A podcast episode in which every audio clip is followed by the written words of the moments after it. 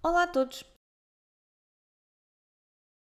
Diana, já sabem que me podem encontrar no Instagram, no blog e no YouTube com o nome Papéis e Letras e hoje venho falar-vos de The Paris Bookseller de Carrie Maher.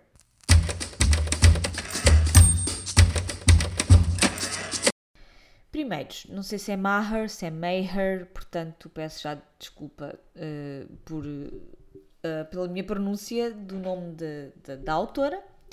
E então este livro foi lido também em julho, foi o livro do, do meu uh, book club, do meu clube de leitura, o Infinite Readings Book Club, e foi o livro que eu escolhi para, para julho. É uma ficção histórica que se passa em Paris, no início do século XX, portanto ali nos anos 20 e, eu pensei, estava-me a apetecer ler uma ficção histórica, acho que o livro deve ser interessante, porque é um livro sobre livros e livreiros.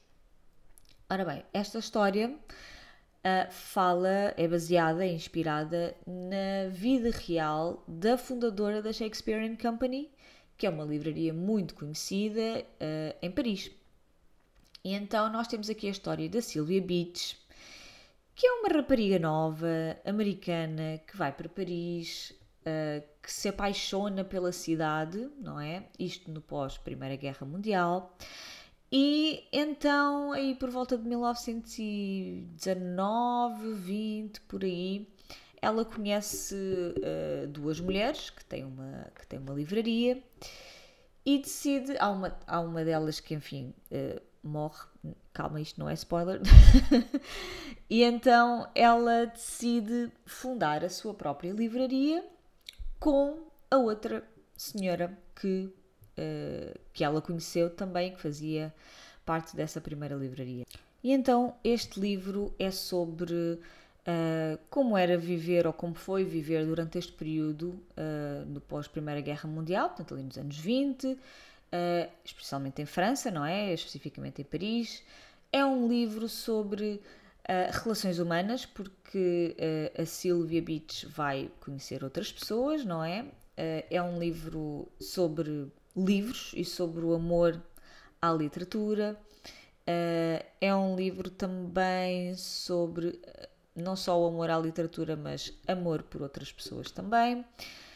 E, e, eu gostei de facto uh, bastante dessa parte, um, porque nós temos aqui a Sylvia Beach, a fundação da Shakespeare and Company, uh, as coisas que ela tem de fazer e as coisas com as quais se depara uh, na, na fundação dessa, dessa livraria, não é? E só que a Shakespeare and Company aqui pareceu muito mais do que só uma, uma livraria. Há muitos muitos autores uh, da chamada Lost Generation, principalmente americanos, não é? Consideravam a Shakespeare and Company como uma segunda casa, e nós vemos aqui o Ernest Hemingway, uh, vemos, se não, se não me falha a memória, também o Fitzgerald. Portanto, houve, nesta altura houve muitos autores norte-americanos que foram para Paris e a Shakespeare and Company era quase uma segunda casa para eles, porque de facto ali podiam uh, comprar livros, uh, podiam uh, levar emprestados livros também. Aquilo funcionou quase como um, uma, um ponto de encontro de todos estes escritores, não é? E desta vida literária em Paris, para falar de livros, para discutir obras, para falar de publicações, do mercado editorial, do autor X que devia ser publicado e não é. Portanto, é muito curioso ver estas reuniões, estas tertúlias, estas discussões sobre literatura e sobre autores e sobre estas coisas todas novas na altura, não é? E autores novos, porque Ernest Hemingway no início uh, ninguém o conhece, como é óbvio, não é? Mas eu gostei muito de ver isto. Depois há aqui um, um, um autor que aparece com maior proeminência, que é o James Joyce. Uh, o James, nós estamos aqui uh, na altura da publicação do Ulysses, do James Joyce, que foi considerado obsceno. E sendo considerado obsceno, ninguém queria publicar aquilo, ninguém queria que o livro visse a luz do dia. Mas a Sylvia Beach, que era apaixonadíssima, uh, platonicamente, calma, um, pelo James Joyce e pela sua obra, decide: não, nós vamos publicar o, o Ulysses. E há toda uma série de peripécias em relação a esta publicação, não é? Um, o James Joyce também não era uma pessoa fácil, era um amigo da, da Sílvia e, e, e, é uma das amizades mais importantes que ela tem, uh, e é uma amizade literária uh, acima de tudo também. E portanto, quando uh, o Ulysses, que é considerado muito controverso na altura, e é banido, ela então arrisca e vai publicar o Ulysses pela Shakespeare Company. E eu acho que até até altura, ou até agora, não sei, por acaso agora tô, vou, dizer uma coisa que eu não tenho a certeza, mas eu acho que até agora é o único livro que foi publicado pela Shakespeare Company. E portanto, hum, essa publicação também tem custos, não é? Também tem custos, e, e não estou a dizer só custos financeiros, como é óbvio, não é?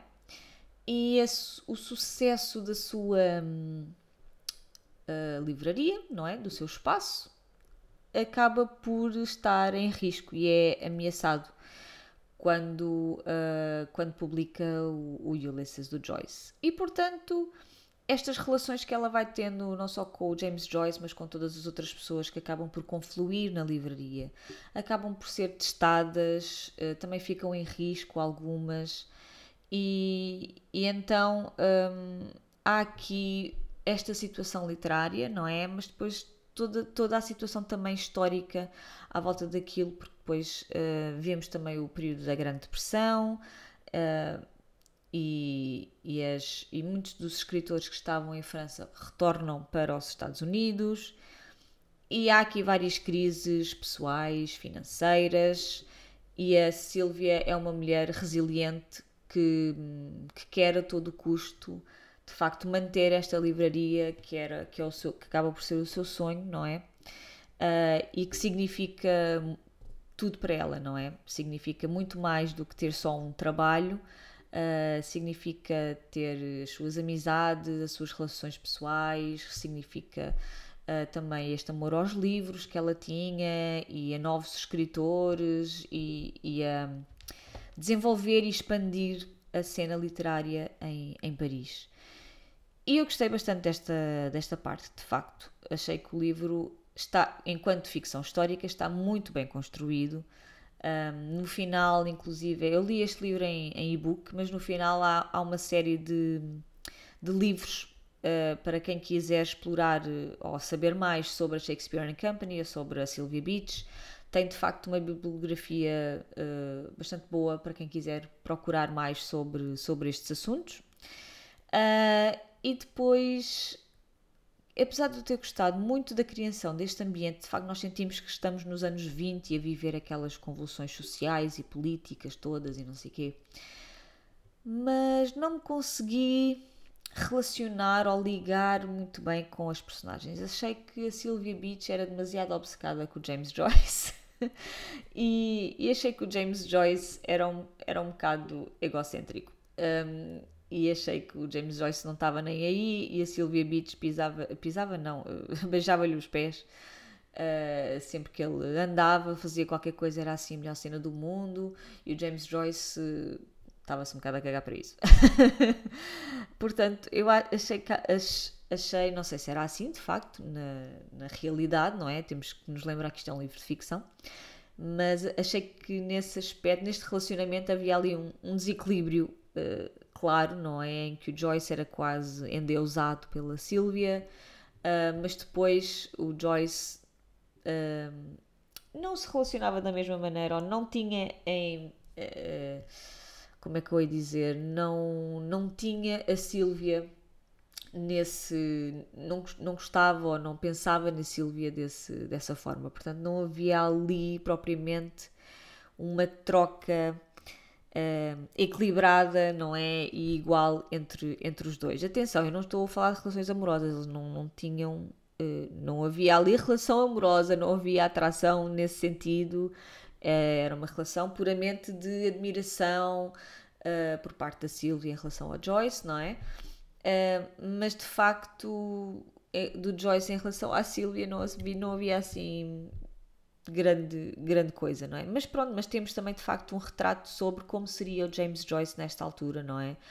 Um, e há aqui várias coisas que são, uh, que são abordadas e, e, que são conhecidas do Joyce, como por exemplo uh, o facto da sua visão se deteriorar ao longo do, do tempo uh, e ele tinha glaucoma, e, aliás, ele no final da sua vida estava praticamente cego, um, sei lá, a, a, sua fobia a cães. Portanto, há aqui vários, vários aspectos que nós sabemos da vida do Joyce que estão incorporados e bem incorporados aqui nesta, uh, neste livro. depois temos as tais figuras literárias que vão sendo nomeadas e que se cruzam aqui, como o Hemingway, que eu já disse, o Fitzgerald, um, também a Gertrude Stein, o Ezra Pound, o T.S. Eliot. Portanto, é muito curioso ver estas pessoas todas aqui uh, a confluírem para a Shakespeare and Company e que papel é que, é que, é que estas pessoas desempenharam Uh, não só na vida da Sylvia Day, mas também na, na, Shakespeare and Company. Portanto, estas coisas todas são muito curiosas e estão muito bem colocadas na história. Não achei que, que a autora pusesse lá nomes só para. Olhem para isto, eu conheço estas pessoas e estas pessoas estavam lá, estão a ver. Eu achei que estava muito bem relacionada e estavam muito bem incluídas, e, e achei uh, de facto, neste sentido, que a história é rica mas depois lá está, eh, eu não consegui sentir uma ligação às personagens. não sei, houve ali qualquer coisa que não me satisfez por inteiro, que eu achei que faltou ali qualquer coisa. Um, que eu, sinceramente eu não, não vos consigo dizer o quê, ok? Eu simplesmente li o livro, estava a ler o livro e estava a ouvir também, porque eu acompanhei com o audiobook mas estava a pensar uh, que estava a ser ver um filme das 6 da tarde na televisão, percebem? Que uh, depois me iria esquecer provavelmente das maiores, uh, das partes, de várias partes do, do livro. Portanto, não deixou assim nenhuma marca extraordinária em mim. Atenção, o livro não é mau, não estou a dizer isso, ok?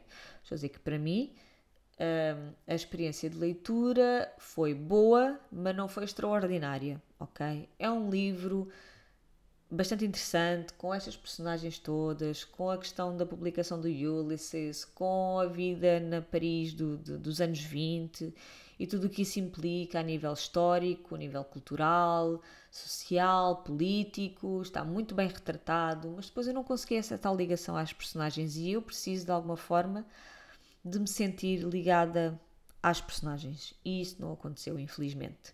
Portanto, o livro foi, foi bom. Eu, eu, para quem gosta destas coisas, eu dei 3 estrelas, acho eu, 3 estrelas no Goodreads. Portanto, é um livro bom, é uma boa ficção histórica, não me arrebatou por aí além, mas para quem gosta de ficção histórica, de livros sobre livros e sobre escritores, eu acho que isto é uma excelente forma de, de abordar esse assunto e acho que é um, um bom livro para quem, para quem tiver curiosidade. E pronto, olhem, era isto que eu hoje tinha para vos dizer. O episódio foi um bocadinho mais curto, porque pronto, quer dizer, só se eu estivesse aqui a repetir aquilo que eu já disse até agora, não é verdade? por isso, eh, olhem, obrigada por me terem estado a ouvir até ao fim e nós vemos no próximo episódio. Tchau, tchau!